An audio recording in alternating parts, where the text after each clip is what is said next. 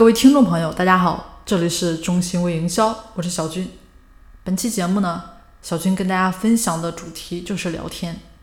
其实之前的公开课呢也说过啊，微商的成交呢是基于信任为基础的，没有信任的积累，其实也根本就谈不上成交啊。这也是微商和这个传统电商最本质的区别。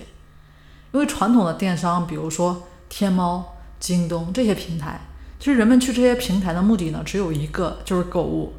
但是基于移动社交平台的微商是这样吗？啊，应该不是吧？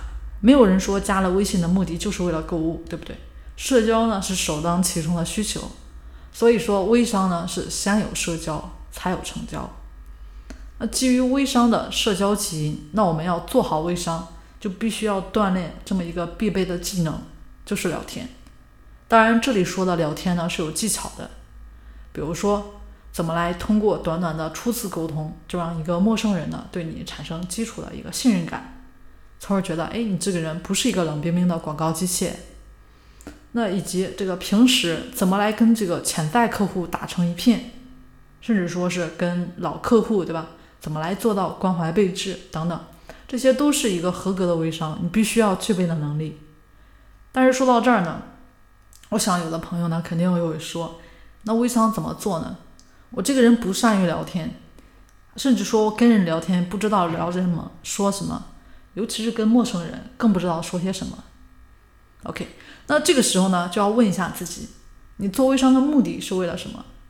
是为了做一份事业，为了赚钱，为了改善自己和家人的生活，还是说为了自我价值的实现？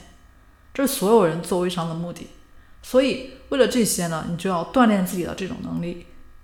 除非说你不是真心的想达到这个目的啊，那当然也就另当别论了。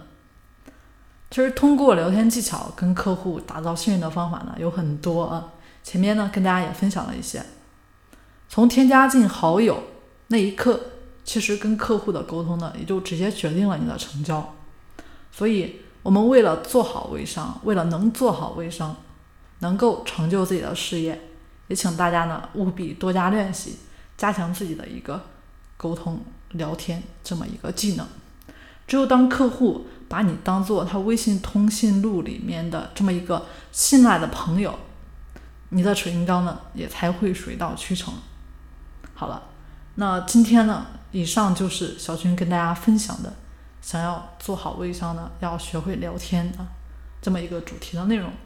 如果觉得对你有启发、有作用，大家可以呢在节目下方。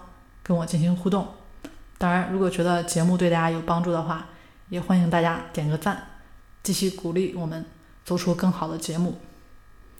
好，那我们下期节目见。如果说想和小军进行沟通交流的话，也欢迎大家添加小军的微信：三零四九三九六七。